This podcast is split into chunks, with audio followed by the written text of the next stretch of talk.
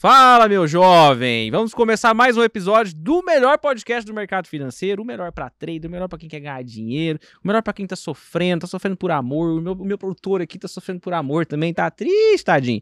Mas a gente no mercado costuma sofrer, na verdade, é uns loss, dia de fúria, essas coisas, né? Que não, só acontece só com os outros, com a gente nunca acontece, né? É sempre o primo, o amigo, o tio.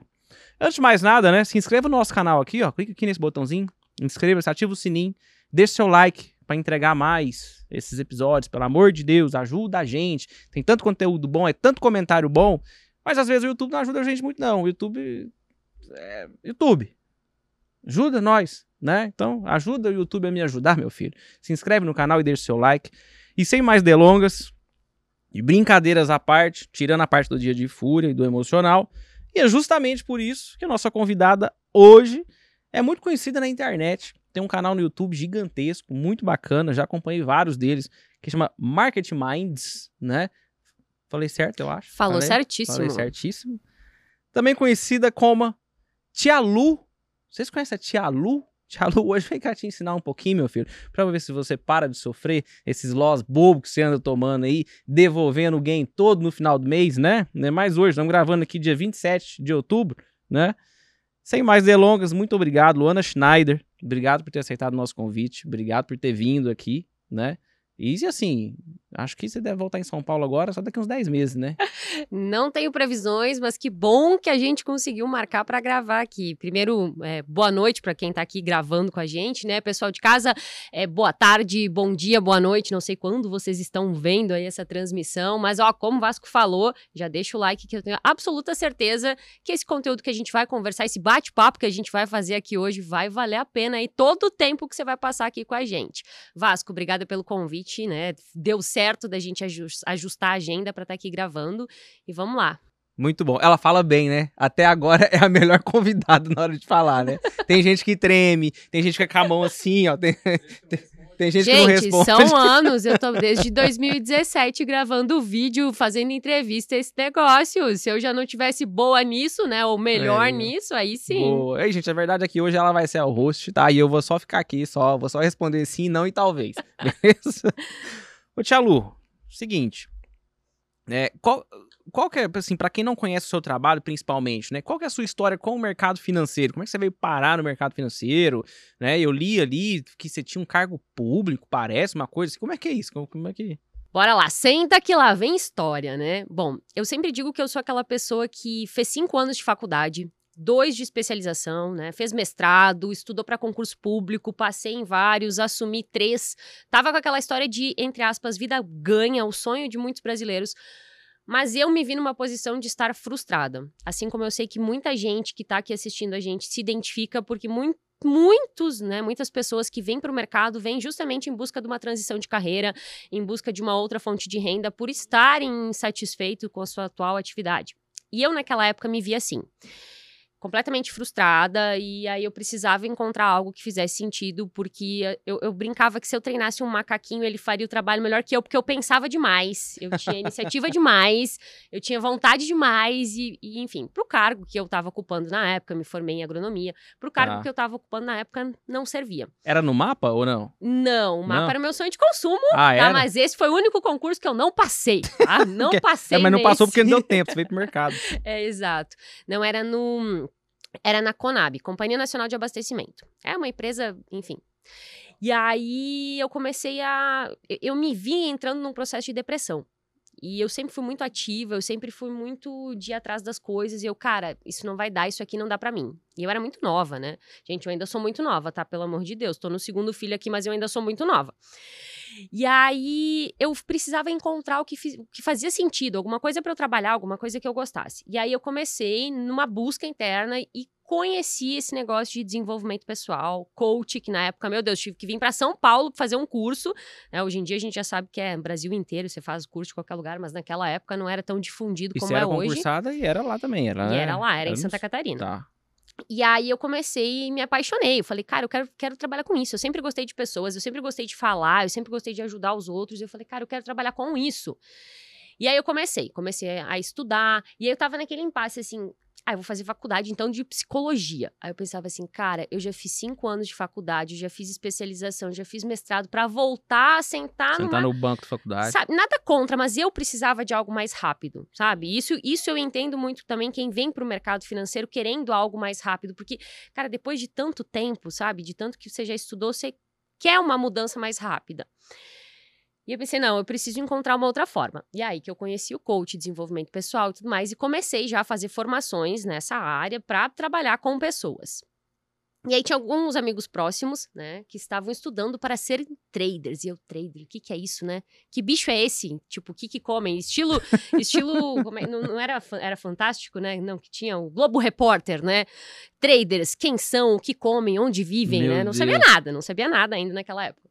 E eles, Luana, você fala tão bem de, de, de, disciplina, de controle emocional, de controle da ansiedade. Poxa, me ajuda, eu tô tentando aqui ser trader e eu não consigo porque eu. Ah, eu não, não que consigo. legal, re- os seus, seus amigos mesmo que, que chegaram nesse, Uhum, nesse, Eram alguns amigos próximos ali que nesse estavam. papo. É. aham. E eu falei, cara, beleza, vamos lá, vou te ajudar, deixa, né, deixa eu entender um pouquinho mais. E aí, quando eu fui querer ajudar eles, eu senti essa necessidade de, eu preciso entender, né, entender, porque a gente, quando vem pro mercado, sempre sabe que, cara, é, é um linguajar diferente, é um universo diferente, Total. é, total, é uma total. forma de, é uma forma de pensar diferente, Sim. precisa ser uma forma de pensar diferente. E aí eu, cara, eu quero entender melhor isso. E aí que eu fui estudar o mercado financeiro. E aí eu fui fazer lá em 2016, se eu não me engano, meu primeiro curso de mercado financeiro. E aí eu falei assim, gente, isso é muito legal, isso é muito assim. Cara, quanto que os aspectos emocionais, aquilo que eu estava estudando, que eu estava apaixonada, era determinante para quem queria realmente ter um bom, né, ter um bom desempenho, ter sucesso no mercado financeiro. Falei, gente, é com essas pessoas que eu quero trabalhar. Esses caras meio maluquinhos aí, chamado traders, investidores, essa galera que lida com dinheiro, sabe? E eu falei, é esse. Esse é o meu nicho. Essas são as pessoas com quem eu quero trabalhar. E aí eu mergulhei fundo, primeiro, para entender o mercado financeiro. Por quê?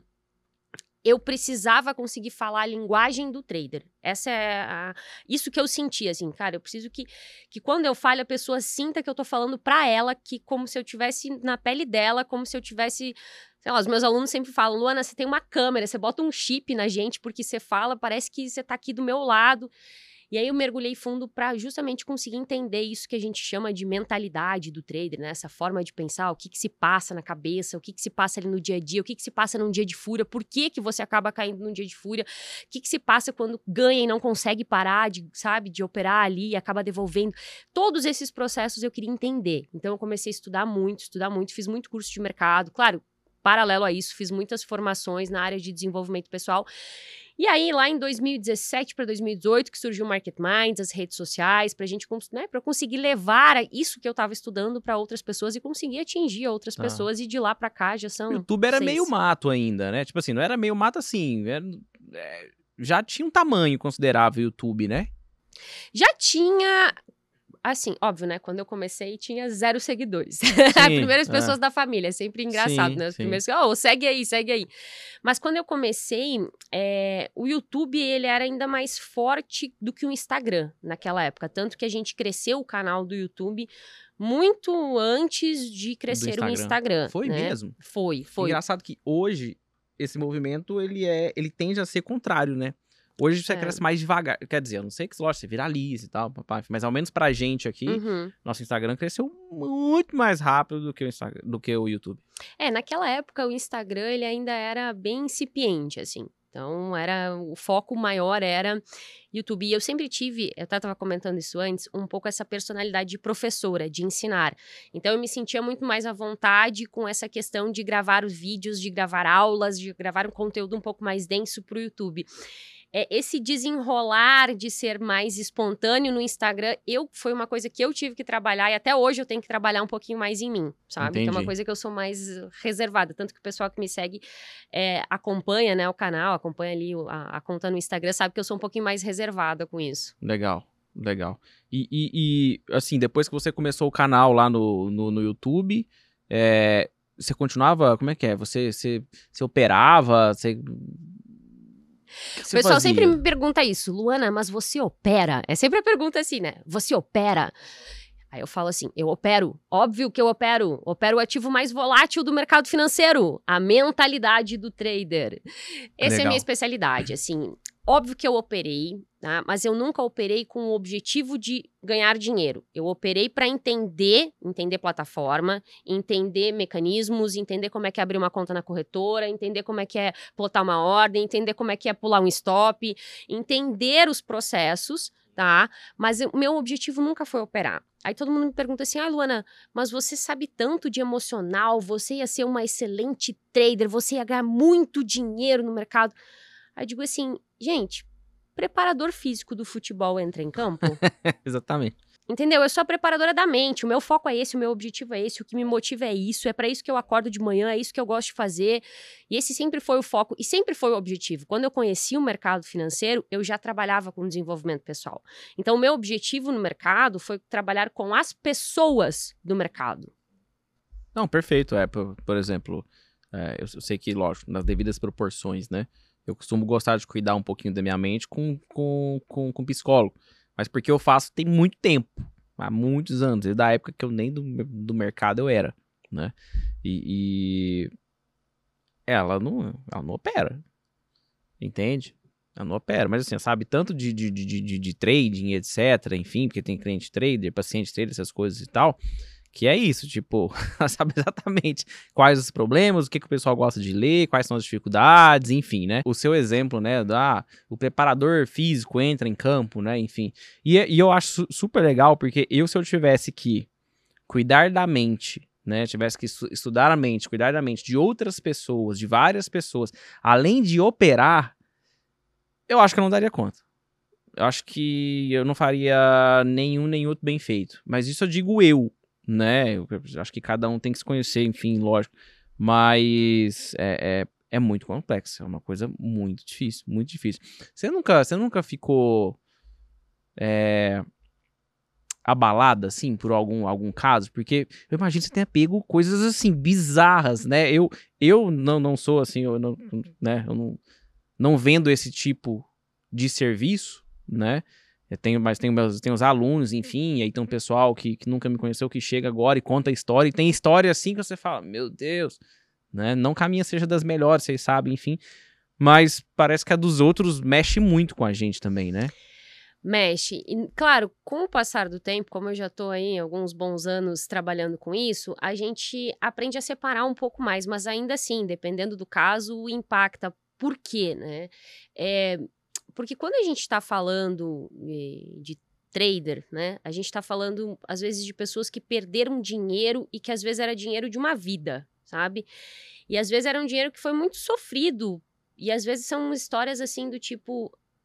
Ah, o cara perdeu dinheiro, a esposa nem sabe da situação. Então, não é apenas aquela pessoa que está ali na sua frente te contando aquela história. Porque todos os dias, todas as semanas, eu recebo muitos relatos tristes, claro, recebo também relatos felizes, graças, né? Recebo relatos felizes, mas eu recebo muitos relatos tristes e, e eu sei que não é apenas aquela pessoa que está ali me relatando, mas aquela perda financeira, ela acaba que impacta a vida de outras pessoas, ela impacta às vezes uma família, às vezes aquela perda, se não souber lidar, ela vai desestabilizar, ela vai desestruturar, talvez ela possa até acabar com uma família.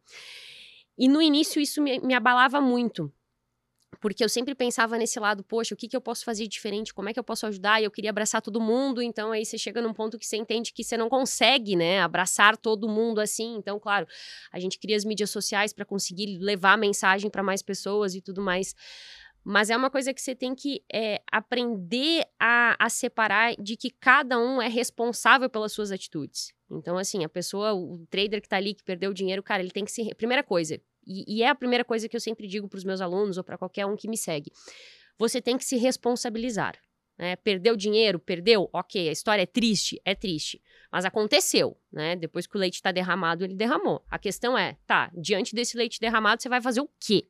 Né? Você vai fazer o quê, meu filho? Você vai ficar só chorando as pitangas? Você vai derramar mais leite? Ou você vai tentar dar a volta por cima? O que, que você vai fazer? Sabe? Essa é a postura que eu tento levar para as pessoas, assim. Diante do que já aconteceu, aconteceu. E isso é uma coisa que eu bato muito na tecla, Vasco, porque um dos grandes males do trader é essa autocobrança que ele coloca, e aí pelo fato dele não conseguir se perdoar por aquele passado ruim. Porque vamos contextualizar. a maior parte, para não dizer 100% dos traders que começam no mercado, eles não têm a noção, sabe? Não têm noção do que estão fazendo.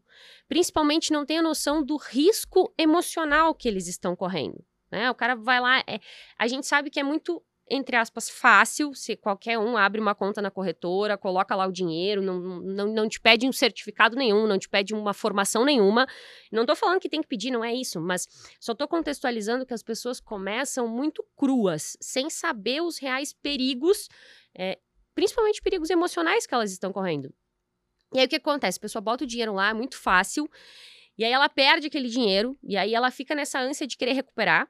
E aí ela vai colocando mais, mais, e essas são geralmente as histórias mais tristes que a gente vê, da pessoa querer recuperar, e aí por isso ela acaba entrando nesse ciclo e quando vê, perdeu tudo. E ela não se responsabiliza, assim, ela não para e, e, diz assim, meu Deus, o que eu estou fazendo, sabe? Porque ela fica sempre nessa de querer recuperar. Por quê? Porque ela não se perdoa pelo erro que ela cometeu de começar cru. Então eu sempre falo assim, cara, entenda que eu uso muito essa analogia com, com, com os meus alunos. Eu falo assim, quando você começou no trade, era que nem você começando num semestre de medicina. Imagina você passou na faculdade de medicina, primeiro semestre, tá? Primeiro semestre você tá lá empolgadaço. Aí sabe o que, que você fez? Você foi pro bloco cirúrgico operar um coração. Qual é a probabilidade do, do cara que tá lá sobreviver, entendeu? O coração vai explodir na sua mão. É a mesma coisa o trader. A maior parte, né, dessa galera que começou, começou dessa maneira. Começou Sim. no primeiro semestre da faculdade de medicina e já foi pro bloco cirúrgico. Sim. Que, é, que, que ainda é pior que é o day trade, que é mais... É, é, é uma oscilação maior das emoções. Então, a primeira coisa é sempre assim, cara, se perdoa e entende que, assim, as perdas que passou, passaram entendeu? E a questão é que você vai fazer de hoje em diante. Mas tem muita história triste, assim. Infelizmente, tem muita história triste e muita história bizarra, sabe? Qual a diferença? Por, por que a história bizarra, assim? O quê? Tipo o quê? Agora eu fiquei curioso. Tá, tem Porque pode ter história triste, bizarra e feliz, Não, bizarra também. É, né? sim, mas tem, tem histórias muito tristes, bizarras, assim. Tem uma que eu. É, que, me impactou muito na minha trajetória, sabe? Tá. É, já morava em Santa Catarina, assim, um dia um seguidor entrou em contato comigo, começamos a conversar. Eu sempre respondo todo mundo no direct lá do Instagram, né? Converso, tento ajudar ao máximo é, como eu posso. E, e, esse me chamou muita atenção é, porque ele já tinha perdido um valor muito significativo, era uma pessoa física, né? E ele começou a me contar um pouco da história. Ele falou assim: Luana, é, eu já perdi um milhão de reais que eu tinha acumulado em day uhum, trade. Tá. E eu estou com mais uma dívida de um milhão. Né? Ai, cacete. E aí, assim, por coincidência, era de uma, uma cidade meio próxima, assim, da onde eu morava naquela época e tal. E aí eu marquei de tomar um café, tipo, a título de curiosidade para conhecer, tá. sabe? Pra, vamos, vamos fazer aí um estudo de caso. Fui tomar um café, ainda o Luiz, meu marido, falou assim: Luana, sei lá, pessoa meio estranha, vai num lugar público, né? Lógico, Marca o café lógico, num lugar público. Lógico, tal. Fui tá tomar louco. um café, conversar. Aí sabe quando você tá conversando com a pessoa e a pessoa parece que tá tão embriagada ainda, assim, pelo negócio? Porque, gente, eu não sei, né? Não sei, cada um sabe da sua realidade. Mas assim, a pessoa tinha perdido um milhão de reais. Ela estava devendo um milhão de reais, né? Uhum. E era uma pessoa física, sim, tá? Sim. Tomando um café comigo com uma naturalidade, assim, que tipo assim. Eu ficava pensando assim, gente. Você ficou pensando assim, você realmente, esse cara perdeu um milhão mesmo?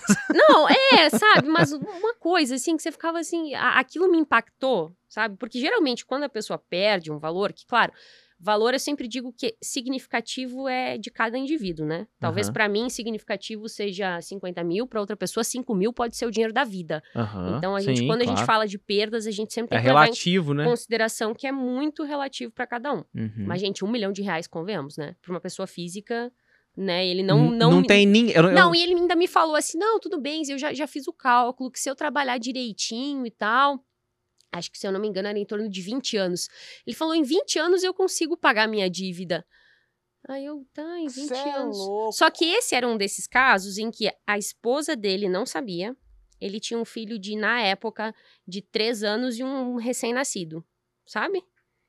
Então, essa pra mim é uma das histórias mais bizarras que eu me deparei, assim, porque eu fiquei, assim, da, da frieza, da naturalidade, assim, da pessoa é, conseguir conversar e lidar com aquilo, sabe? Meu Deus. E tava de boa. Tava de boa. Eu falei, olha, Tava morrendo, né? Hum? Tava morrendo por dentro, capaz, né? Você não acha, não? não sei, não sei. Era uma pessoa muito diferente, assim, sabe? Entendi. Mas esse cara aí, ele, ele, ele, virou, ele virou cliente, você sabe da história? Ele Acho- deu certo, recuperou? não, não, não. Eu não ia pegar um, um caso assim de cliente, não. Porque Não, a pessoa tá. A primeira coisa que eu acredito, assim, é que você tem que ser sincero com quem tá do seu lado, né? Você tá casado com alguém, é pra um relacionamento aberto e ele não queria contar, ele não ia contar pra esposa dele, entendeu? Ele ia continuar naquela situação que ele tava. Então, isso pra mim já, já vai contra os meus valores, Tá, sabe? aham. E de- um tempo depois, o que, que eu falei pra ele na época? Eu falei, olha, é... porque assim, ele perdeu dinheiro no day trade. Ele começou, óbvio, querendo investir e tal, e Uhum. acabou sendo mordido pelo, Pelo mosquito, como a gente fala, trade. né? Aham. Pelo bichinho do day trade. e acabou querendo, né? Acabou, acabou se viciando, na verdade, em operar. E, e eu, a primeira coisa que eu falei pra ele, eu falei, olha, na verdade, nem método operacional bem definido ele não tinha, sabe? Era uma coisa muito de achismo total. Falei, olha, vamos fazer o seguinte, para de operar por enquanto, se reestabelece, dá um tempo. Se você realmente vê sentido, se você realmente quer, faz um bom curso, encontra um bom mentor, segue uma metodologia e tudo mais, tá? Aí conversei bastante com ele naquele café que a gente tomou e tudo mais. Aí, alguns meses depois, eh, eu entrei em contato, por curiosidade, entrei em contato com ele, né, pra, pra ver como é que ele tava, né, tudo mais. Aí ele me disse assim: Não, Luana, tô bem, tô indo bem agora. Encontrei um, encontrei um mentor, é, tô começando a ganhar um pouquinho, mas eu pedi assim: tá, mas quantos contratos você tá operando? Como é que você tá operando? Me explica, né? Aí ele me falou e. Não, não tava, entendeu? Assim, Uhum. já tava querendo boletar com a mão alta. Nossa. E porque uma coisa que eu sempre digo é o seguinte: é, existe uma diferença muito grande entre você ter um, um capital, ter o financeiro tá, para poder operar no day trade e você ter o capital emocional. Sim, Entendeu? O capital totalmente. financeiro você pode ter sobrando na sua conta. Mas se você não tiver o capital emocional, não vai adiantar. Não adianta você botar lá 100 contratos, entendeu? Você não vai ganhar dinheiro só porque você tem dinheiro. Você vai ganhar dinheiro se você tiver as competências, o que a gente fala das habilidades para ganhar dinheiro como trader, né? Então, nesse caso, ele estava querendo era recuperar ainda o dinheiro, né? Aí depois, enfim, com o passar do tempo, eu perdi a, o a contato a também chance de ter ele. dado ruim é... É. Essas são bem altas, né? É. É. Meu Deus. E assim, o, o- eu vi que você... Eu vi alguns, alguns vídeos seus, enfim, que você fala do, do dia de fúria, né? E, e, assim, o- o- on- ontem mesmo eu tava vendo um cara que fez um comentário numa postagem minha falando: Ah, hoje foi foda, hoje eu paralisei de frente à tela, né? É, eu, eu. Sim, todo mundo sabe, quando eu comecei no, no, no trading, eu perdi tudo que eu tinha. Zero, fui pro zero total, né? A minha sorte é que eu não tinha filho, não tinha. Era né? Totalmente diferente de, de, de muitas situações. Era jovem ainda, apesar dessa carinha de velho aqui, ainda sou jovem, tá, gente? Eu acho, um pouco. Segundo, segundo minha data de nascimento lá no- na identidade, eu sou jovem ainda. E esses indivíduos traders costumam, principalmente os mais iniciantes, né? Tem os mais velhos também, que algum de outro tem, enfim. A diferença tá na recuperação, no tempo, etc. E o, o espaçamento vai aumentando até que isso vai efetivamente, né, se, se tornando algo estranho pra você. Você fala dia de fúria? Nossa, não. Tipo, né? Mas Para, para os que sobrevivem, né? para os que sobrevivem, exatamente. Exatamente. Porque normalmente o dia de fúria é a, a machadada, né? É o tipo, tchau, tu não volta mais, né? O que que como que você definiria um dia de fúria? O que que é um dia de fúria, basicamente? Legal você ter puxado né, esse, esse tema, porque é, esse é o comportamento sabotador mais comum entre os traders. Né?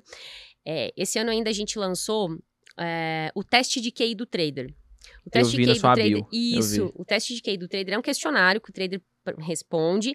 E aí, com base nesse questionário, ele vai gerar um relatório. E esse relatório, ele te dá ali todos os, os- os- os- os seus aspectos, como se fosse um mapeamento de perfil comportamental, sabe? Ele vai dizer em qual fase do trader você tá, vai te dizer as habilidades, quanto você já tem de cada uma das habilidades. E ele vai te trazer isso. Quais, qual é o seu comportamento sabotador principal, os principais ali, e vai te dar já uma rota de ação para você mudar isso. Mas é, por que, que eu tô falando isso? A gente criou esse produto e aí a gente já tem assim, ó, um- uma quantidade muito, muito grande de traders que fizeram esse teste. E o principal, assim, ó, 85, 86% dos traders, tá, que responderam, que preenchem, o principal comportamento sabotador é dia de fúria. Dia de fúria, tá. É dia de fúria. Tá. Então, tem muitas pessoas, muitos traders que sabem ganhar dinheiro no mercado, mas não são ganhadores. São duas diferenças, né? São Tá. coisas bem diferentes. Tá. Saber fazer dinheiro no trading não é difícil. Agora, ser ganhador no trading é bem difícil. né? E aí, o que, que é o dia de fúria? O dia de fúria é um dia de descompasso, é um dia de descontrole total emocional. É o dia em que o trader sai fora de si. Eu aposto, Vasco, que você, quando estava começando, teve vários desses dias em que, quando parava, quando fechava o pregão ou quando a corretora estopava ali, acabava o dinheiro, você botava a mão na cabeça e falava assim, gente, Quem é que tava aqui? O que que eu fiz? não fui eu. É. Né? Não era esse o Oh, sentimento? É. Essa sensação do tipo, É uma, é uma incapacidade absurda que você fala, gente, o que aconteceu aqui? É. O que, que acontece no dia de fúria? O dia de fúria é quando a gente, entre aspas, permite, vou, vou botar entre aspas, porque não é um, um processo tão fácil, não é uma decisão racional, vou ou não vou entrar em dia de fúria, pelo contrário, ninguém quer, ninguém quer entrar num dia de fúria, né? É um negócio automático. Por N razões, aí envolve crenças, envolve programação mental, envolve outras, outros aspectos. Mas o que, que acontece? Você entra num mecanismo automático, tá? Que a sua mente ativa o seu instinto mais primitivo de sobrevivência.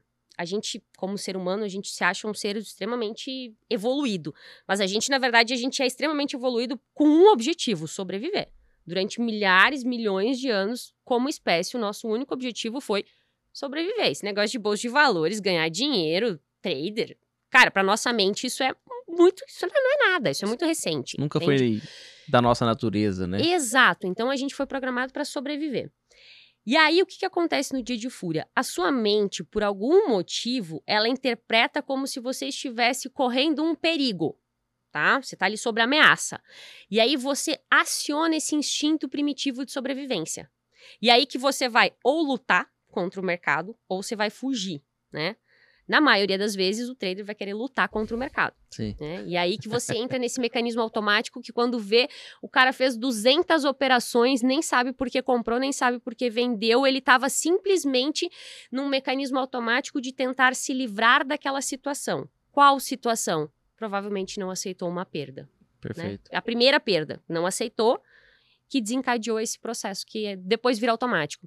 Então, uma coisa que eu sempre digo é assim: é muito difícil a gente reverter um dia de fúria quando você já está no meio. Entendeu? Porque você já está ali no olho do furacão, você já acionou esse mecanismo insisti- in- in- instintivo. A grande questão é a gente tentar evitar, entendeu? A gente, para não Boa. deixar eles entrar, Boa. tá? Eu não- Até. Eu não sei se eu posso fazer isso aqui, mas inclusive agora dia 9 de, Claro no- que de- pode, deve. dia 9 de novembro, eu vou dar uma aula no meu YouTube para falar justamente sobre isso, sobre dias de fúria e sobre como acabar com esses dias de fúria, porque cara, se esse é o principal, se eu já identifiquei que esse é o principal comportamento sabotador do trader, tá? Então, beleza, deixa eu ajudar como que você pode fazer para não cair nesses dias de fúria, porque eu tenho eu, eu sei, eu percebo isso nitidamente pelos meu- meus alunos. Quando você consegue estancar esses dias, a coisa começa a andar Sim. começa a andar. Porque a maior parte das pessoas já sabe fazer dinheiro.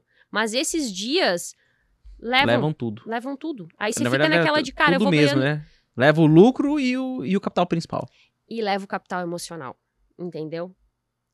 E aí, um dia de fúria, às vezes você- você tá construindo, né? Aquele resultado ali, ó, migalhinha. Poxa, ganhei hoje, tô me controlando, ganhei um pouquinho amanhã, hoje saí no 0 a 0 amanhã ganhei de novo, poxa, saí, saí no loss, mas tá tudo certo, a curva tá indo, né? Tô naquela tendência de alta do mercado. Tô indo, devagarinho, mas tô indo. Aí vem um dia de fúria e É o, tra leva sua confiança. é o entendeu? trader montanha-russa. Aí quando leva confiança, aí é mais complicado. Pois é, é, é- Quase sempre vai levar confiança, né? Assim, talvez. Se, se não levar no primeiro, vai levar no segundo.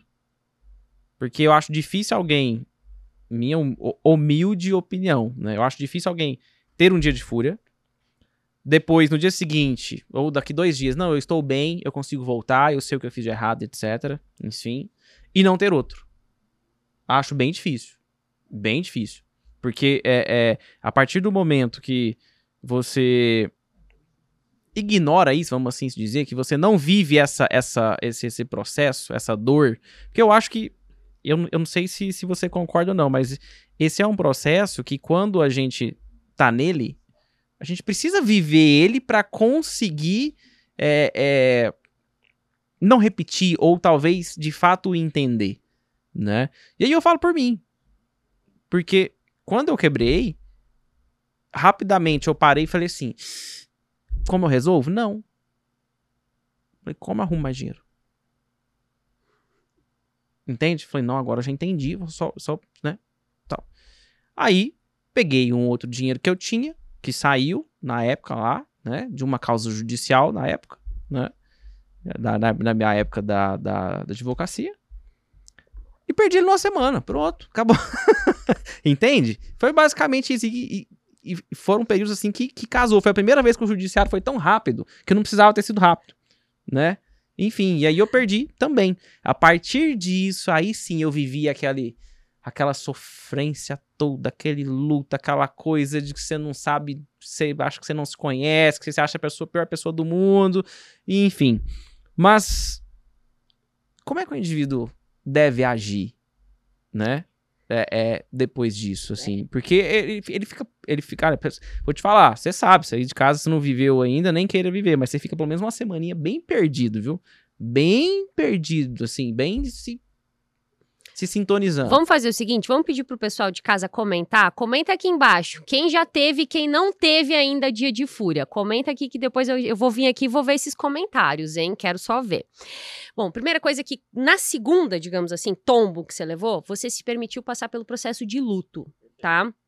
O que, que a gente sempre diz? Uma grande perda, independente se é a perda de um ente querido, né? Dadas as devidas proporções, ou se é uma perda no mercado financeiro. Se foi algo que te abalou emocionalmente, você precisa se permitir passar por um período de luto e o luto precisa ser vivido. Assim como a gente, quando perde alguém, a gente precisa aprender a viver o luto, porque aquilo não está mais entre nós, aquilo já não te pertence mais, aquilo mudou de alguma maneira a sua vida e você tem que se permitir. Quando a gente não vive o processo do luto, é tipo quando você se machuca, você faz um corte, um corte profundo e você não trata aquilo, você simplesmente bota só um band-aid em cima, entendeu? E aí você vai trabalhar. Aquilo tá machucando, aquilo tá doendo.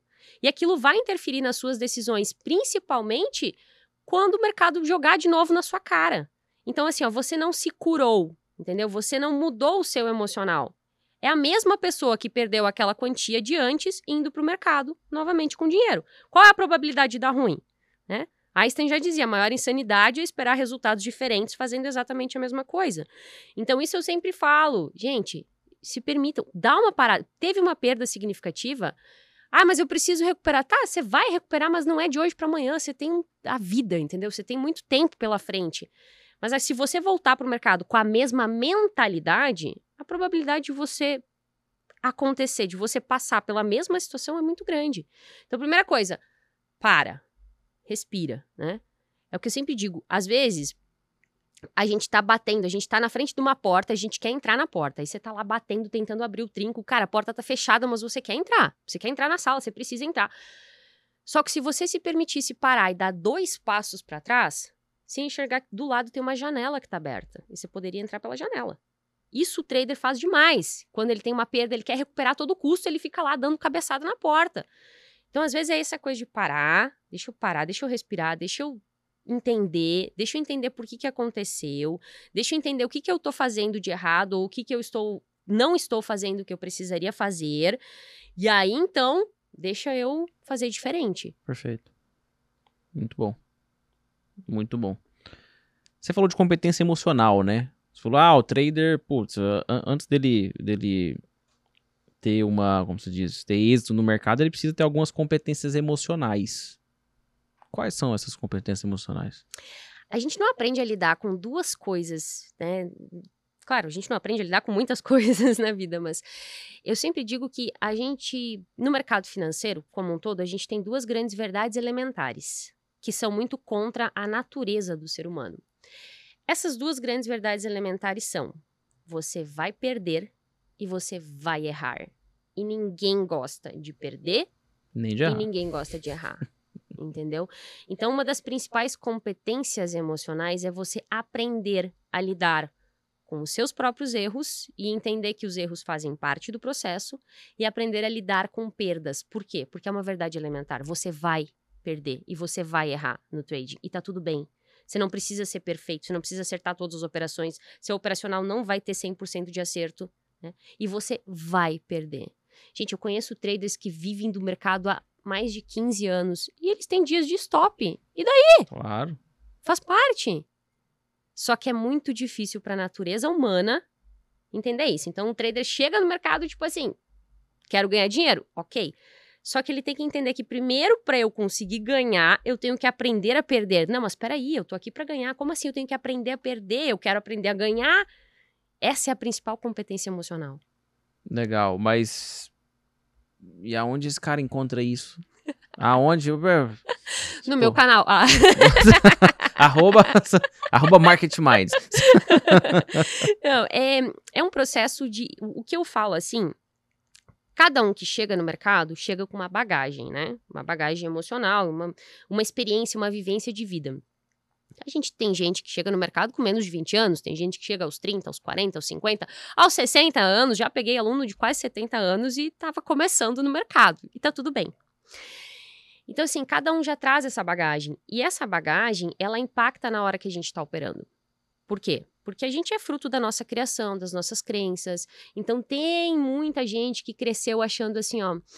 Por exemplo, uma coisa que é tradicional, que eu sempre me deparo nos alunos, né, nas mensagens do Instagram, do YouTube. Luana, eu não consigo parar de operar. Ah, eu faço um financeiro num dia, eu bato minha meta, mas eu não consigo parar de operar. Não consigo. Aí eu começo a investigar, né? Quando é aluna, a gente começa a trabalhar a questão de crenças. Aí você percebe que a pessoa cresceu com aquela visão. E eu falo isso porque eu cresci com essa visão também, de que ganhar dinheiro é difícil. Para ganhar dinheiro, você precisa trabalhar muitas horas. Meu pai é workaholic, até hoje, aposentado workaholic, entendeu? Então você cresce com essa percepção de que para eu ganhar dinheiro e para eu ser merecedor do dinheiro, eu preciso trabalhar muitas horas. Aí, cara, pregão abriu nove da manhã. Pregão brasileiro. Abriu nove da manhã. Nove e meia, o indivíduo fez a meta do dia. Uhum. Aí a mente dele olha para ele e fala assim: Deixa de ser vagabundo, vai dar Querido, nove e meia recém, ainda tem muito tempo pela frente. E o pregão só fecha a final da tarde. Você vai fazer o quê? Você vai parar de operar? A, a mente interpreta como: não, não, não, aquele dinheiro não é válido, aquele dinheiro é, foi um dinheiro fácil, entre aspas. Entendeu? E aí a pessoa não consegue. Né? E, e da mesma forma como ganha, também como perde. Ah, meia hora de pregão estopou o dia. Putz. Ei, mas dá para recuperar, né? Só foi meia hora de pregão, muito tempo de trabalho pela frente. E aí o indivíduo não consegue parar. Então, quando a gente fala de desenvolver, de aprender a lidar com perdas e com erros, a gente invariavelmente a gente passa por entender mais essa questão de como você funciona, né? Como você pensa, o que você pensa a respeito de perdas, a respeito de erros, quais são as crenças que, que você traz ali para que você consiga desenrolar isso e consiga desenvolver o que a gente chama então dessa mentalidade trader, que é essa forma diferente de pensar. Legal, legal. Ali na, na, na, na pandemia, você acha que o, a galera que é trader, né, os, os filhos da pandemia, você acha que essa galera tem alguma vantagem por ter entrado num período tão conturbado, vamos assim dizer? Ou, ou, ou não? Ou se assim, o que, o que, que você percebe da galera mais nova, assim? Você fala, cara, vá, tudo igual, mesma coisa de antes, igual. Ou você acha que é diferente? Tipo, o pessoal é, tem, tem alguma vantagem, assim? É ou, aí... ou, ou, até mesmo desvantagem, né? Porque é, tem muita gente, gente, da pandemia que entrou procurando o bot salva-vida, né? Exato. Aí eu ia dizer que a gente, a gente entra num, num, num não diria problema, mas numa questão que eu acho que é muito mais ampla, tá? Que é essa questão dessa nova geração, digamos assim, dessas pessoas mais jovens que estão querendo as coisas muito fáceis. Eu tenho muito, muitos alunos é, e eu percebo a, a grande diferença entre quem tem essa mentalidade ali dos seus 40 anos, sabe? E a galera que tá chegando agora dos seus 20 e poucos. Que é uma coisa muito mais. A galera do, do, dos 40 pegou uma fase muito mais de trabalhar. Então tem muito mais essa coisa do se esforçar, tem muito mais essa coisa do construir, né? Essa geração mais nova é uma geração das coisas querem as coisas para ontem e isso no trading atrapalha muito. Porque a gente está falando de uma atividade que, cara, independente se é uma atividade para ser profissão, única fonte de renda, viver do trading, ou independente se é uma atividade para segunda fonte de renda e tudo mais, se não for encarado realmente como profissão, assim, com seriedade, tempo de vida está limitado. A pessoa vai ficar um tempo e não vai conseguir levar adiante porque é uma construção. Concorda Sim, comigo? Totalmente. É uma construção, não é, não é, não é hoje para ganhar dinheiro amanhã. É na pandemia, o que, que eu percebia muito assim, até uma vez, é, alguém me falou essa analogia, não lembro quem foi, e depois eu incorporei e peguei para mim. Falava muito assim: ah, o, o day trade é o novo Uber. Né? As pessoas encaravam dessa maneira. E tá totalmente errado. Por quê? Por que essa analogia? Cara, como é que é pra você ganhar um dinheirinho como Uber? Você tem que ter carteira de motorista, você tem que ter um carro ou alugar um carro, você faz o cadastro no aplicativo, né? validando ali, puxa a ficha criminal e tal, sei lá, em poucos dias, você tá com a sua licença, você começa a rodar, você vai fazer um dinheirinho. Perfeito. Tá? Trade não é assim. Você não vai abrir a conta na corretora, botar o dinheiro lá, fazer umas operaçõezinhas aqui e ganhar um dinheirinho. Não é assim que funciona. E durante a pandemia, Claro, por todas as questões, por ter muita gente também a facilidade de estar em casa, né? Buscando fontes alternativas, né? Aquela coisa do tipo bote salva-vida. E aí a gente tinha. Pegou justamente uma época também de uma facilidade maior de abrir conta em corretora, de margens menores para operar. Então, o que eu senti, na verdade, foi algo entre aspas, bom e ruim. O bom é porque difundiu muito mais mercado financeiro como um todo, e mercado financeiro pode ser para qualquer pessoa, claro, não estamos falando da modalidade do day trade, enfim, mas o mercado financeiro como um todo, a gente conseguiu divulgar, né, isso mais, mas ao mesmo tempo eu vi muito mais gente despreparada, né, tecnicamente e emocionalmente chegando pro trade, pro day trade e aí perdendo dinheiro. É, muito, assim, nossa, na pandemia é, é é complicado. Até, até, brinco com, com o pessoal que é da. Que são os filhos da pandemia, né? Até teve um rapaz hoje que falou para mim: falou assim: Ah, eu sou filho da pandemia, né? Comecei no mercado naquela época. Falei, caraca, né? Que. Ó, é bom também, já começa pegando uma crise, né? Muitos não pegaram, né? Entraram depois, né? Não viveram aqueles aqueles dois, três circuit break ali, aquela coisa toda, a bolsa caindo 9%, 10% e para tudo, enfim, né? Eu lembro que eu assistia os, os circuit break comendo pipoca, literalmente, porque não tinha nada para fazer, não podia sair de casa, né? Basicamente ali, tava todo mundo meio com medo daquela coisa. E eu me lembro que teve um, um, um, um amigo que me ligou e falou assim: Cara, eu tô com um problema no meu profit, meu profit travou, ele não volta. Quando ele falou isso, eu parei e falei assim: Jesus, salva essa alma, senhor. Eu falei: Como assim, cara? Ele chama Murilo. Eu falei: Que que é isso, Murilo? Como assim? Cara, tô comprado aqui em Amar e o negócio parou e não volta. Eu falei: Murilo, deixa eu falar, cara. Pra quem não sabe, Amar é Marisa, loja Marisa. Eu falei: Murilo, deixa eu falar um negócio, cara. Você tá vendo que a bolsa tá caindo 10% aí? Não, eu vi que tá caindo e tal. E assim, caiu tanto, não sei o que e tal. Bateu aqui num suporte, não sei o que. Eu falei, suporte, isso aí é o chão. Vai furar tudo, vai, vai, vai furar seu monitor. Eu falei, cara, parou a negociação, né? E assim, ele, ele tinha.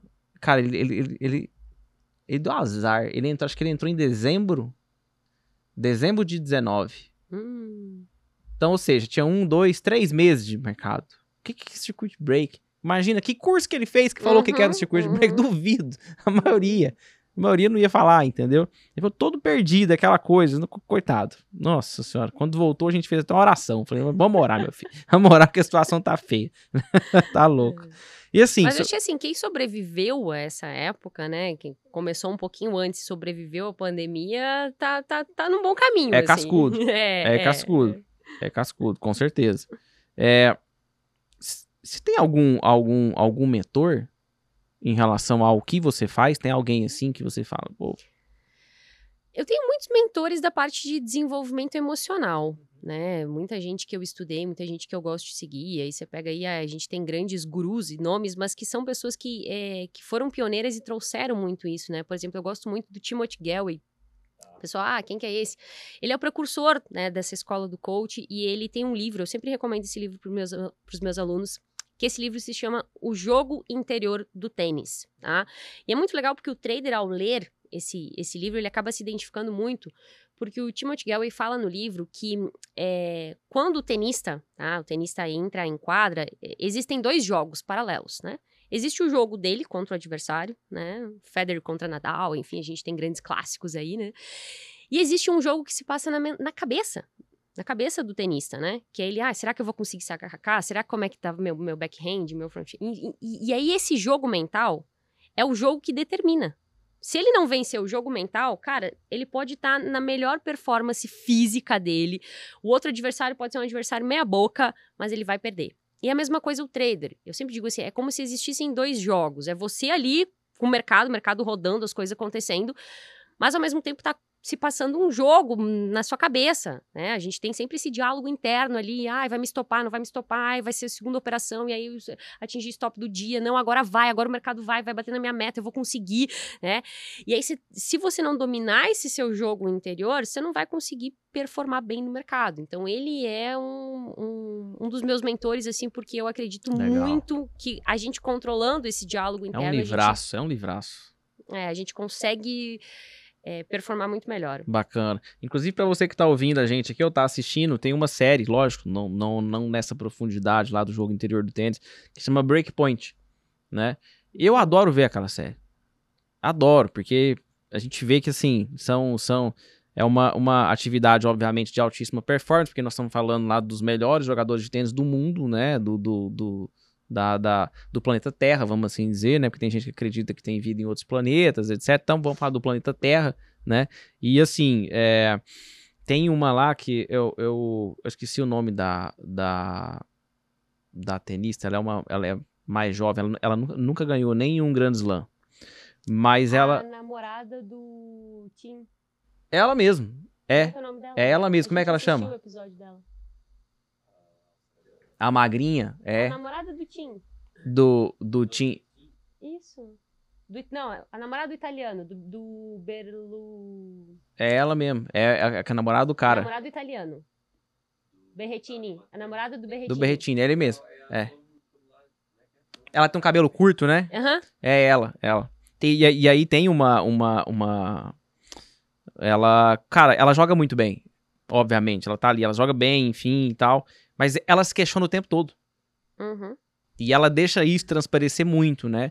Então, às vezes ela fala, fala, parece que eu não sou capaz, parece que as coisas não vão dar certo, né? Enfim, então assim, ela, ela, ela mostra, ao menos ali na, na, na, na série, a oscilação de pensamento que ela tem, a oscilação mental, né? E aí eu tava olhando aquilo, eu falei assim, putz, cara, é muito parecido. É muito parecido. E, e tem outros já que já tem um ego alto, né? Tipo a, o, o, o cara que joga diferente lá, o, o, o que ele é, é, é, negro e joga muito bem. O Fizz, exatamente, o Fizz. Cara, vocês sabem, hein, cara? Eu não lembro o nome de ninguém, você tá vendo, né?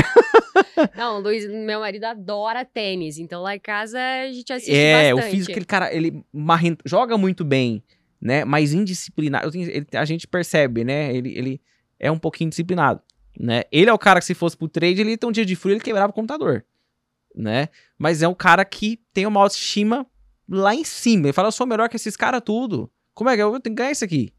Entendeu? É, é sensacional. Se você não assistiu, assista Breakpoint. Depois marca a Netflix aqui pra ver se ela paga pra nós jabá também. Né? Já que nós estamos indicando ela e o Tia Lu aqui, né? Enfim.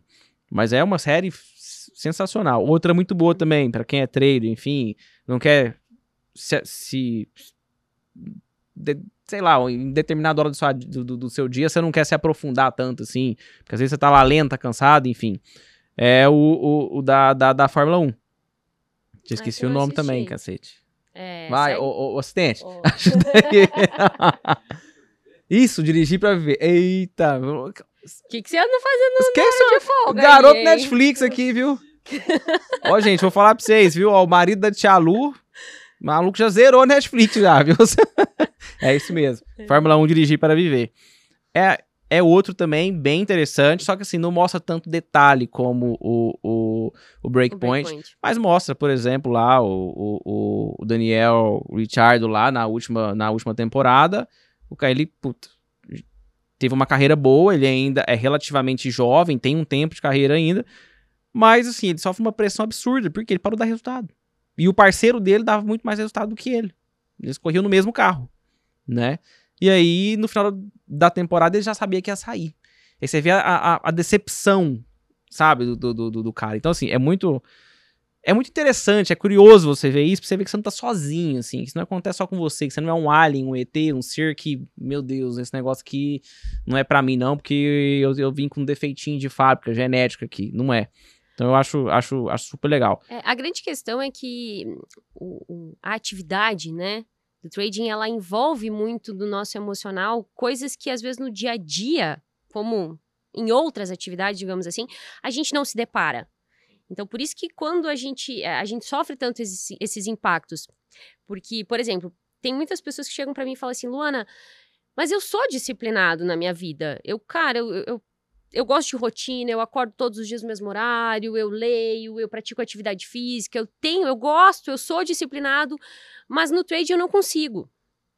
E a grande questão é por quê? Porque quando a gente está no trade, a gente é exposto a essas situações de sobe e baixa emocional que na vida a gente não é.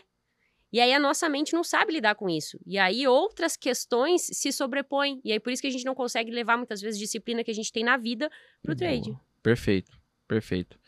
Você falou algo interessante é, sobre a questão do, do, do, trader que tem uma família, né? Principalmente o trader que é casado, que tá fora da casa dos pais, né? É, e ele não compartilha com o cônjuge dele, né? O, o, o que tá acontecendo, o que se passa. A coisa mais comum do mundo, do mundo mesmo, assim, do mundo. Você já deve ter recebido relato assim também. Eu recebi deve ter uns dois meses mais ou menos. O cara muito triste, ele falou, cara, é, a minha esposa não sabe que eu perdi o dinheiro e tal, enfim. E eu vou contar pra ela. E, tipo, ele, ele foi narrando, parecia uma novela. Aí no dia seguinte ele chegou no meu direct e falou: Olha, eu contei pra ela e tal. Cara, ela vai largar de mim. E, tipo, e aí ele ficou pior do que ele já tava, né? E com certeza, obviamente, o medo do marido ou da esposa não contar para o seu respectivo cônjuge é justamente o medo de falar meu Deus do céu eu vou eu vou dizer eu vou assumir aqui que eu fracassei? Eu vou assumir que eu sou um fracassado? Porque na maioria das vezes ele não perdeu um dinheirinho mas ele perdeu a economia do casal entendeu? No, no, no, no, caso dele o dinheiro era dele e dela. E aí quando eu digo dele e dela não era não era por regime de bens. É que eles foram juntando um dinheiro na mesma conta ela no trabalho dela e ele no trabalho dele. Ele pegou o dinheiro, foi operar e perdeu tudo. Como é que você vai explicar isso? Entende? Mas se, e, e, a gente sabe que o, o correto a se fazer, e aí isso não tem nada a ver nem com trade, inclusive, tem a ver com princípios, seja lá se você é cristão, se não é, desde um princípio bíblico, desde um princípio moral, ético, com a sua família, com o seu cônjuge, etc. Né? Mas pro indivíduo hoje que tá aqui ouvindo a gente, tá coçando a cabeça falou assim: Meu Deus, esse cara tá conhecendo a minha vida aqui, que, que agora, Tia Lu, me salva. E aí? Primeira coisa é a seguinte: você quer continuar operando ou você vai parar com o mercado de vez? Porque assim, se você quer continuar, se você pensa, não, cara, eu, tudo bem, eu perdi, mas eu vejo futuro nisso aqui, eu consigo entender que tem potencial e eu tenho potencial. Cara, senta e tem uma conversa sincera. Lembra que eu te falei lá, que eu falei a, antes, aqui no início, do, do, do estudante de medicina, primeiro semestre, começou na faculdade, eu, eu sempre, quando eu conto essa analogia, eu tenho dentro de um dos meus cursos, eu dou uma mentoria que é justamente família de trader, eu chamo, que é em duas partes, uma parte só para os alunos e outra parte em que eu convido os familiares a virem assistir. Cara, que sensacional isso. Tem- nunca tinha ouvido, sempre- nunca ouvi falar disso. Sempre tem, sempre tem, né, esposas e maridos que vêm participar. E eu falo isso, justamente, falo assim, cara, vocês têm que chegar e ter uma conversa sincera. Primeiro, a parte que a gente estava falando antes da responsabilização. Puxa a responsabilidade para você. Eu fui um irresponsável, eu fui. Assume, assume, né? Seja homem ou seja mulher, para assumir. E outra, se você tá disposto, se você realmente quer ver futuro, você tem que apresentar um plano para ela, entendeu? Dizer assim, ó, ou para ele, né? Dizer, ó, eu vejo futuro nisso aqui, eu fiz burrada, eu tava no primeiro semestre de medicina, fui querer operar um coração, me dei mal, mas eu vejo um futuro, né, dessa maneira, fazendo isso, fazendo dessa forma, assim, assim, assim, assim, assim, assim. Eu sempre digo que quando a gente tem um plano, realmente, a gente mostra pra pessoa que tá ao nosso lado, que a gente tem um caminho, que a gente tá confiante naquilo e que a gente sabe o caminho a seguir, a probabilidade da gente ter o apoio é muito maior. É muito maior. Posso falar pela minha história, assim. é, eu me formei em agronomia, meu pai é agrônomo, né? Então você pensa assim, poxa, imagina, pro meu pai, meu pai é descendente alemão, aquela coisa toda tradicional, tudo certinho tudo mais. Eu fiz faculdade, eu tava com, concursada. Imagina chegar pra ele e falar o seguinte: pai, vou largar tudo, vou largar tudo, tudo que eu construí até hoje, todos esses anos de estudo, vou largar tudo isso pra trabalhar com traders. Entendeu? Deve ter pirado, né? Deve ter Mas não- óbvio "Se que eu não fiz isso, né? Por isso que, inclusive, uma coisa que outra mentoria que eu dou no curso é a mentoria de transição de carreira. Que é o seguinte: ah, você quer ter uma carreira como trader? Se prepara. Então eu tinha todo um planejamento. Eu primeiro me desenvolvi, eu primeiro. Eu cheguei para ele e falei assim: ó, eu vou trabalhar com essas pessoas, eu já fiz esse curso, eu vou fazer esse outro aqui, vou fazer dessa maneira, assim, assim, assim. Cara, vai! Entendeu? Só que agora, se você chegar simplesmente para sua esposa, pro seu marido, e falar assim: ah, eu perdi tudo. Tá, e você não tem um plano pra recuperar? Você não, o que, que você vai fazer agora? né? É meio que tipo, olha, eu perdi tudo, fudeu e eu não sei o que eu vou fazer, não. E eu tô perdido. Então, assim, é, vai ser mais difícil, com certeza, né? Então, eu sempre começo com esse questionamento. Entenda se você vai sair fora do mercado ou se você pretende continuar no mercado. Se pretende continuar, a melhor coisa é você tentar transformar essa pessoa que está do seu lado na sua aliada, porque é muito mais fácil, né? Na minha concepção, quem quer o trading como atividade, principal atividade, né, de remuneração, assim, cara, eu quero fazer isso para minha vida, eu quero ter a vida de trader, tem que ser um projeto de família. Tá? Você tem que envolver as pessoas, você tem que. Porque você vai precisar do apoio psicológico, você vai precisar da compreensão, não vai ser de um dia para o outro. É, e é, facilita muito quando é um projeto de família. hum. Então, na minha percepção, é isso. Primeiro, bota a mão na cabeça, puxa a responsabilidade para você, assume, né? E tenha um plano de, de novo, de como eu vou fazer diferente daqui para frente. Boa. Excelente. Concordo. Gênero, número e grau. Onde é que eu vou assinar? Muito bom. Tia Lu, sobre. sobre... Tem um, um, um, ponto que eu sempre gosto de, de, de levantar com as pessoas que vêm aqui que falam de, de- da, da- mente, falam de psicologia, enfim, né? É. Ego. O mercado não aceita desaforo, né? Você vê, você vê que o que o tem muito trader que se dá mal por causa do ego. Você consegue enxergar isso? assim? Sim, e o ego é uma das coisas é, que quando o trader já está ganhando dinheiro, é o que faz ele tropeçar e dar vários passos para trás. Como a gente estava comentando antes no início, nenhum, ninguém está imune a um dia de fúria. E você comentou algo que é muito válido, que eu observo muito na prática, que é os dias de fúria, com o passar do tempo, se o trader sobrevive, se o trader desenvolve as habilidades, não só as técnicas, mas as emocionais, esses dias de fúria eles vão ficando mais espaçados, mas eles ainda ocorrem. Porque faz parte. E com o passar do tempo, quanto mais o trader tem experiência e quanto mais o trader está no mercado, o principal motivo que vai levar ele a ter um dia de fúria é o ego.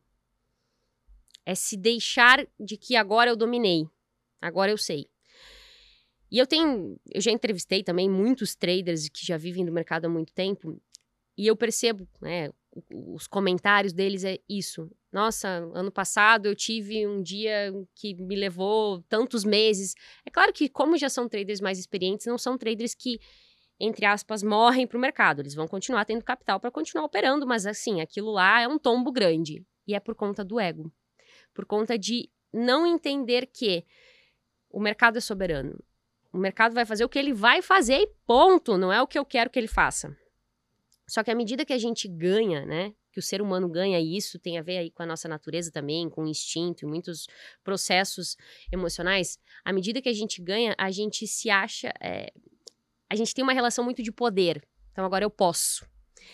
E aí, quando você sente que esse poder foi é, tirado ou diminuído de você por alguma situação, você quer recuperar ele. E aí que entra essa questão do não aceitar o seu lugar e de querer, entre aspas, lutar com o mercado, e aí, por conta de ego, acabar perdendo dinheiro.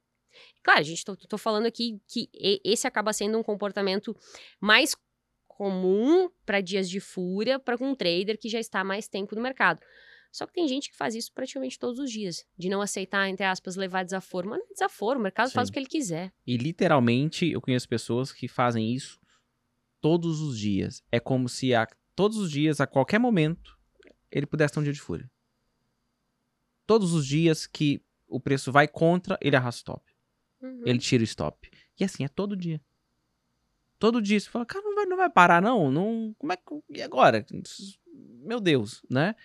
E não para, não para. Sim, gente que já perdeu dinheiro e tal, mas acho que. Acho que não doeu muito ainda, né? Acho que não doeu o suficiente. Só pode, não tem lógica. Ou, ou, ou até o viciado. Então vamos ter que ligar pra família dele, pra clínica e falar, manda internar o rapaz aí porque tá, tá brabo, né? E, e você falou essa questão do, do, do ego. É, eu tinha uma, uma, uma, uma, meta financeira, né? Que era. É, é, ela era simbólica na, na, na minha vida. Totalmente. E quando eu fui conseguindo chegar lá por meio do trading em si, eu passei uns quatro meses enxugando gelo no mercado. Quatro meses enxugando gelo. Eu chegava perto, era impressionante. Chegava perto, parecia que eu cegava totalmente. E eu achava assim, agora cheguei. Não, eu tô, puta, tô bem, ó, caramba, olha o que que eu fiz, né? Você olhava aquela curva e falava, nossa, sou um gênio. Sou miserável, um gênio, né? Devolvia. Aí, beleza. Ia subindo de novo, devolvia. E era sempre assim. Começava o mês, humildezinho, falando, nossa senhora, no mês passado, putz, já era para ter chegado, né, para ter batido aqui e tal. Devolvi no final do mês, porque fui bem disciplinado. Não, mas tá tudo certo, eu sei resolver e tal. E outra coisa, eu sou bom pra caralho. Beleza, começava, ia subindo de novo. Começava humildezinho e ia bem. Chegava próximo, acabou. Cheguei, agora vai e tal, não, não sei o que e tal. Mas assim, nem para diminuir a mão para ajudar um pouquinho, eu fazia. Devolvia. Eu passei quatro meses desse jeito. Quatro meses. Aí eu parei, fui refletir mais um pouco, né? Fiquei uma semana parado, sem operar, sem dar um clique, nada, nada, nada, nada. Passava nem perto do computador. Aí quando eu voltei, eu falei assim: é. Eu lembro que eu olhava pro monitor rindo, né? E literalmente conversava com o mercado, né? Tipo, virava pra ele e falava assim: ó, seu mercado é o seguinte. Eu juro que agora eu tô humilde. Não tem mais ego aqui, esquece. Aqui agora é 100% humildade. Então, me ajuda aí, vai. Pronto. Foi a melhor semana dos últimos quatro meses, né? E isso eu tava no meio do mês. Aí, a, além de ter atingido o meu objetivo financeiro lá, que para mim seria um marco, né? Eu fiquei duas semanas depois sem operar. Parado. Né? Então, assim, eu sempre pergunto dessa questão do ego, porque para mim, naquela época, era falta de humildade pura. Pura. Afinal de contas, eu tava chegando num objetivo que, cara, é eu, né? É o, é o, é o famoso bate no peito e fala, eu sou bom demais, né? Tipo Cristiano Ronaldo quando faz o gol, né? Bate no peito e fala, e aí e tal, enfim, mas aquilo é uma é uma catira, vamos assim dizer, uma, uma, uma, uma, uma provocação, né? Então, assim, eu Mas acho que. O detalhe é que ele bate no peito depois que ele já fez o gol. Exatamente. Ah, antes de fazer o gol, ele não está focado em bater no peito, ele está focado em fazer o gol. Ou seja, ele está focado no processo. Mas é porque você não entendeu, Tchalu. Eu estava visualizando já. Olha, tem exercícios, visualizar. exercícios de visualização, eles são ótimos, mas Ué. usados nos momentos certos e da maneira correta. E para quem tá, tem é pequeno, viu? Ou menor. É. Esse é o grande problema quando a gente foca só no financeiro tá? De novo, né? É, a nossa, mente foi... não sabe lidar com dinheiro. Nós não fomos programados para isso. Então, quando a gente foca só no financeiro, a gente não consegue manter disciplina, a gente não consegue aceitar perda, a gente não consegue é, operar bem, entrar, fazer as entradas nos pontos certos, você entra antes da hora, você sabe? Quando você foca no processo, que nem se falou assim, ah, agora aqui é só humildade, eu só quero operar bem. Perfeito, é entendeu? isso. Aí deu tudo certo. Quando você foca no operar bem, o dinheiro vem, mas é tão difícil, eu sei, gente, é tão difícil conseguir botar na cabeça que não olha para o financeiro, foca no operar bem. Se você operar bem, porque eu sempre digo assim, ó, vamos simplificar o negócio. Você tem um método operacional que você confia, testou e tal? Tenho, beleza. Você tem gestão de risco? Você fez lá os cálculozinhos, saber quanto que você pode arriscar em cada operação para você sobreviver no longo tempo? Fez, beleza. Você tem disciplina? É isso, entendeu?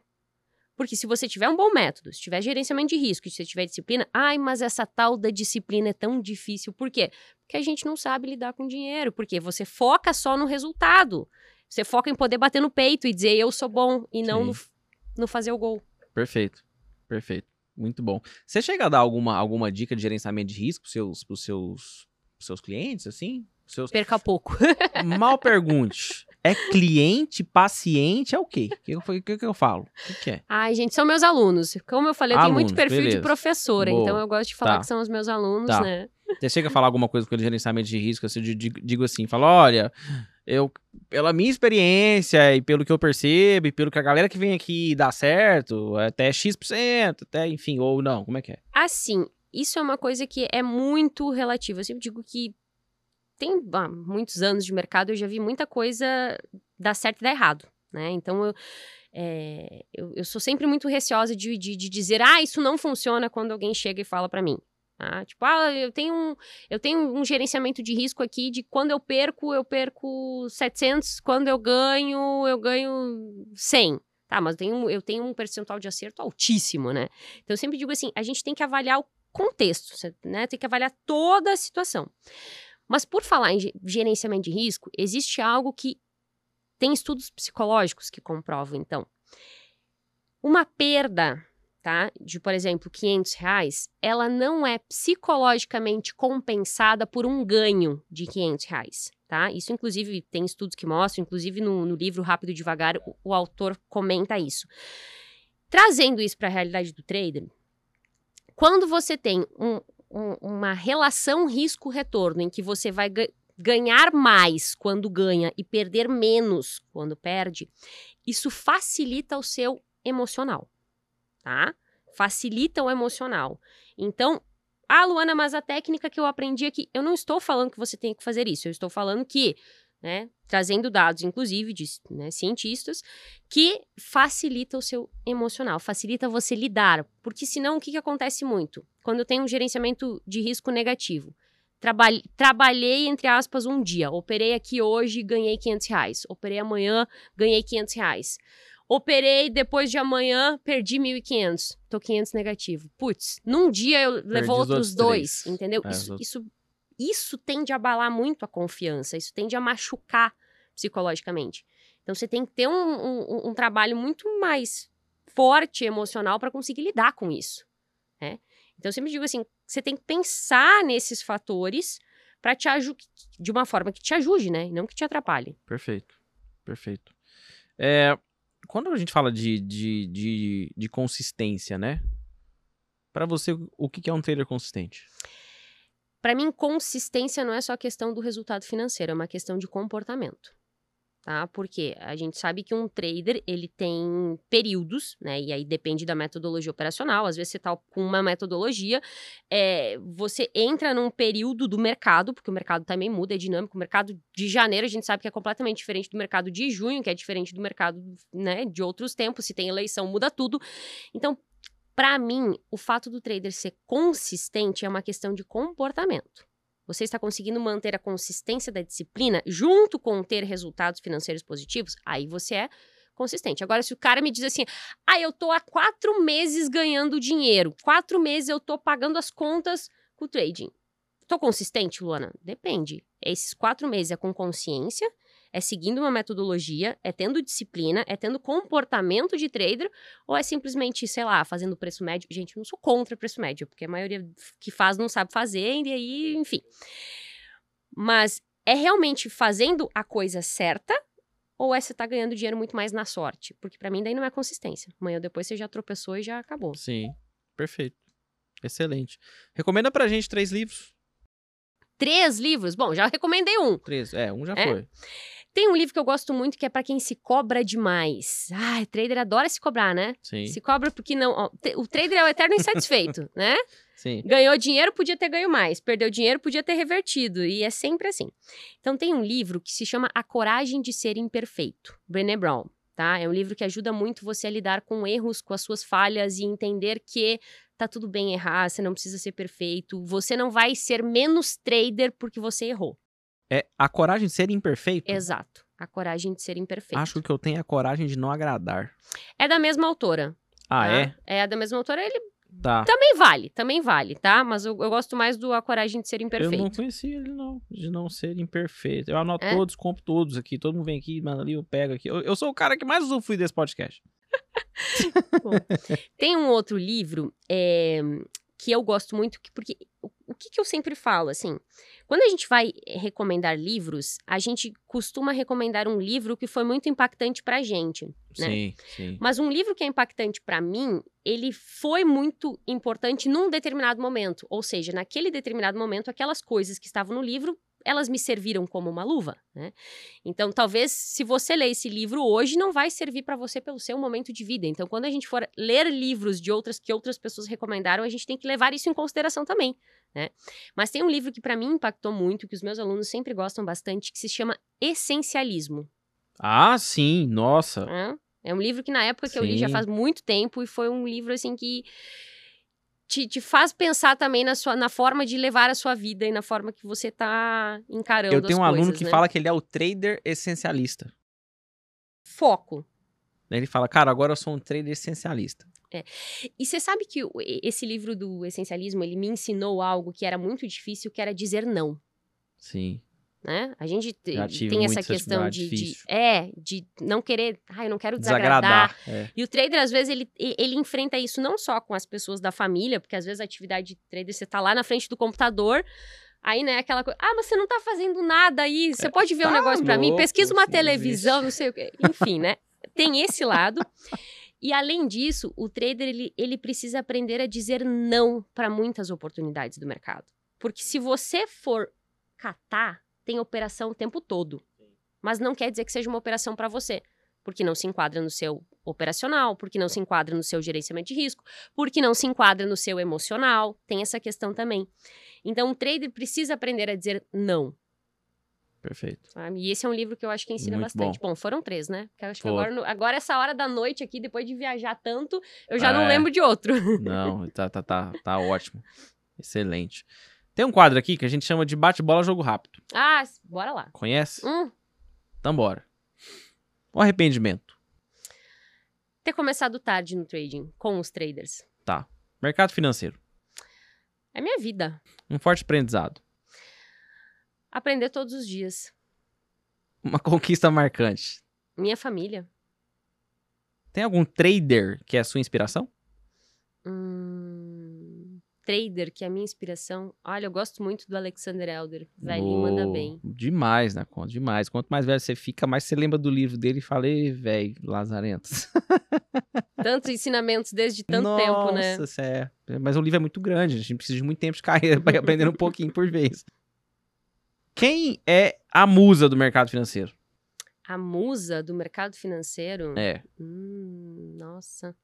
Essa é difícil agora. Nossa, uma que eu conheci, que quando eu conheci, ela já trabalhava com, com, com, com traders e que me inspirou muito no início. Um beijo grande, Marta Matsumura. Ah, é legal. Martinha é gente boa demais. E o galã? Quem é o galã do mercado Hum, financeiro? Galã do mercado financeiro. Gente, pra mim o maior galã do mercado financeiro Fabrício Gonçalves. Ah, é o, o My Friend. Uhum, My Friends, ele, é- ele, Figura ele tem. Não, e o negócio, vou falar Ele é aqui. engraçado demais. que quando eu conheci o Fabrício quando tava no início, assim, eu achava que ele era uma caricatura, né? Aham. Depois que eu conheci, eu falei, gente, Ele é desse jeito. ele é. Ele é, É, entendeu? eu também achava que ele era um personagem. É, ele é daquele Ele jeito. é muito engraçado. Abraço também pro Fabrício. Boa. Já veio aqui também. Gente boníssima. Piada demais. On- Ontem foi aniversário dele, inclusive. É? Foi. Mandar os parabéns. Figuraço. Tava lá com a esposa no. Não lembro pra onde que ele foi lá. Mas vida boa pra caralho. Tá louco. Eu falo pra ele, eu falo, ô, ô, my friend, deixa eu te falar. Você tem um vaga estagiário aí pra você, não, cara? Você parece o Carregador Lula. de mala. Não, você parece o Lula. Tá pra um lado, pô, pro outro, pro lado, pro outro. Nunca vi. É, um caso marcante de, de, de, algum, de, de algum aluno seu de conquista. Eu lembro bem, o primeiro aluno que eu tinha, assim, né, da, da minha primeira turma, que era um aluno que ele queria muito. Ele já estava muito tempo no mercado e ele nunca tinha fechado um mês no positivo. E ele, mas assim, ele queria muito, porque ele viu o futuro, mas ele nunca tinha conseguido tirar dinheiro, assim, um mês do mercado. E eu lembro bem um mês, assim, que a gente já tava, ele já tava fazendo curso, e ele me mandou uma mensagem, assim, dizendo assim, Luana, depois de dois anos e meio, pela primeira vez, eu vi a conta fechar no positivo, e agora eu sei que é possível, sabe? E aquilo me marcou muito, assim. Que legal. Ele realmente estava muito esforçado para isso. Bacana. E um caso de algum aluno que. Um caso que, te- que te marcou bastante, de aluno que foi frustração total, sei lá, talvez até tenha parado o mercado, enfim. A- A gente acaba lidando, né, com muitos casos, assim... É, um- só chega frustrado. É, não, não, é que ninguém. pra mim, Pô, não vim né, aqui porque eu tô bem, Né, tô é, voando. não, total, né? Ninguém chega, mas tudo bem, já tô acostumada, né? Ninguém chega e diz assim, nossa, não, Luana, tô nadando aqui em rios de dinheiro. Mas a gente estamos aí pra isso. Trabalho é esse mesmo e eu gosto do que eu faço. Mas é, teve um aluno que ele começou muito empolgado ele começou muito determinado, sabe? É, e naquela época eu ainda tinha pouca experiência. Hoje em dia a gente vai aprendendo muito, vai ficando mais calejada também. Como eu falei, o, grande aprendizado é poder aprender todos os dias, né? E continuo nesse processo. Mas era um aluno específico que eu tinha colocado muita expectativa nele. Acho que eu tinha colocado mais expectativa nele do que ele mesmo, sabe? E aí eram os alunos que a gente chama fogo de palha, aqueles que começam muito empolgados, no- quando começa o curso, fala muito, participa muito e não sei o que lá. E, e ele estava construindo já um resultado legal, estava indo num resultado, sabe, de, de, de, de caminhar para consistência, assim, de alguns meses. E aí ele foi um caso que acho que dá para dizer que sofreu com ego, sabe? Que deixou aquilo se sobressair, olhou muito mais pro financeiro e que aí num dia ele acabou devolvendo tipo tudo que ele tinha construído naqueles últimos três meses e era um aluno que eu tava acompanhando muito de perto então aquilo me, aquilo me machucou acho que machucou talvez mais pra mim do que pra ele sabe então Legal. O trader que não estopa é. não é trader não pode ser trader, né? É, eu sei que você não, não, não, como se diz, não opera ali todos os dias, não tá ali, enfim, né? Mas olhando hoje, né, pro, pro, acredito que você lê algumas coisas sobre o mercado, algumas, Sempre. algumas, né, enfim. Você acha que a nossa bolsa, né? Se você tivesse só um botão lá de compra ou de venda, olhando para nossa bolsa aí nos próximos cinco anos, você compra ou vende? Hum, Nossa, eu não faria nada. Eu preciso de um plano. Eu não consigo decidir tomar uma decisão assim, em apenas um botão. Eu preciso ter um plano. Se acontecer tal coisa, eu farei de tal maneira. Se acontecer assim, eu farei de tal maneira. Meu stop tá aqui. Eu acredito que o trader não pode comprar ou vender sem saber onde tá o stop, sem saber onde é que seria o alvo. Perfeito. Senão ele vira jornalista, né? Fica todo enviesado, enfim, é aquela... Eu acho que ele vira muito mais jogador, entendeu? O trader que ele entra numa operação sem saber onde está o stop, sem saber qual que é, pelo menos ter uma ideia de onde seria um alvo, um objetivo, ele tá muito mais jogando do que buscando fazer dinheiro Perfeito. no mercado. Perfeito. Brasil. Nossa, vim da Argentina agora, amo o Brasil. Não, tava muito é bom. o céu, né? Agora é Não, o céu. né? tava, tava muito bom. Mas eu acredito muito que a gente vive num, num país excelente, sabe? É, não conheço a Europa ainda, tá? Mas não, nunca tive pretensão, na verdade, de morar fora do Brasil. Eu acredito que a gente tem muitas qualidades e que a gente tem muitas coisas boas nesse país que talvez a gente não encontre em outros. Mas sim, como todos os outros, a gente também tem muitas coisas ruins. Eu acho que cabe a cada um de nós levar a sua vida, né? E eu acho que às vezes a gente se preocupa muito como é que tá o, o, o, país e a gente não se preocupa como é que tá dentro da nossa casa, sabe? Então eu acho que eu sou muito mais dessa visão. Eu cuido da minha casa, nós cuidamos da nossa família, Você a gente preza, a gente preza por, pelo nosso lar e se todo mundo fizer a mesma coisa, com certeza a gente vai ter um país melhor. Boa. É o famoso, se cada um cuidar bem da sua vida, tá tudo certo, né? Muito bom. Pra gente poder ir para os finalmente. Deus. Tudo. Quem não tem. de- A minha visão, né? Eu, eu respeito as visões de cada um, mas na minha visão, Deus é tudo. Deus está em tudo e Deus precisa estar em tudo. Boa. Família. A base. Uma família bem feita é a base para uma vida feliz. Graças a Deus, eu tenho isso. Muito bom. Tia Lu, quem não conhece seu trabalho, quem não te segue, onde te acha, como acompanha seus conteúdos? Temos o canal aqui no YouTube, né? Pra galera que está assistindo no YouTube, tem o canal aí do Market Minds aqui no YouTube com mais de 600 vídeos agora deve ter já aqui. Então, tudo que você possa imaginar de treta, de problema que o trader passa, é ansiedade, é medo de perder, é não aceitar, é dia de fúria, digita lá que você vai encontrar vídeos pra tudo, tá? E tem também no Instagram, arroba onde diariamente tô lá, tô sempre respondendo caixinha de pergunta, tô sempre ajudando a galera, tô sempre respondendo direct, no que eu puder, estou aí pra ajudar. Boa, muito bom. Meu jovem, se você chegou até o final do episódio, não se esqueça. Se você não se inscreveu ainda, se inscreva. Você vai ganhar, você vai ter sorte. Não vai ter mais dia de fúria, tá? Deixa o seu like e comenta O aqui like, com a né, gente. gente? Gente, não Pelo dói o amor de dedo, Deus, não é. dói. Cê- ó, você usa o dedo pra clicar, comprar, vender. Então, ó, vamos lá. Dedo, like. É game garantido o like, tá? É garantido mesmo. e ó, deixa pra gente nos comentários o que, que você achou do episódio, né? Gostou da Tia Lu? Conhecia a Tia Lu? Já teve algum episódio com a Tia Lu? Ela já te salvou algumas vezes, né? Deixa pra gente sugestões também para os próximos episódios. Talvez a gente faz uma parte 2 com a Tia Lu. Só que agora a Tia Lu, gente, a Tia Lu tá grávida, né? Acho que quando o menino tiver uns dois anos, um ano talvez, acho que ela vai, né, ter condições de novo de voltar aqui no podcast. Então aproveita esse episódio, volta ele lá no início, manda pros amigos, enfim, porque assim, tem um bebê chegando aí pra popular esse mundo e nós vamos ter que esperar a Tia Lu aqui de novo, vai demorar um tempinho, viu? Beleza? Muito obrigado por ter vindo. Obrigado pelo convite, obrigado aí pela recepção. Foi um bate-papo muito legal. Espero que o pessoal de casa tenha gostado. Depois eu vou ver aqui nos comentários e nos likes se vocês realmente gostaram, tá? E no que puder, no que eu puder ajudar e estiver ao meu alcance, estamos aí. É isso. Meu jovem, muito obrigado a você, obrigado pela audiência e até a próxima. Valeu. Tchau, tchau. Fechou! Tchau. Tiado, nossa, é, é,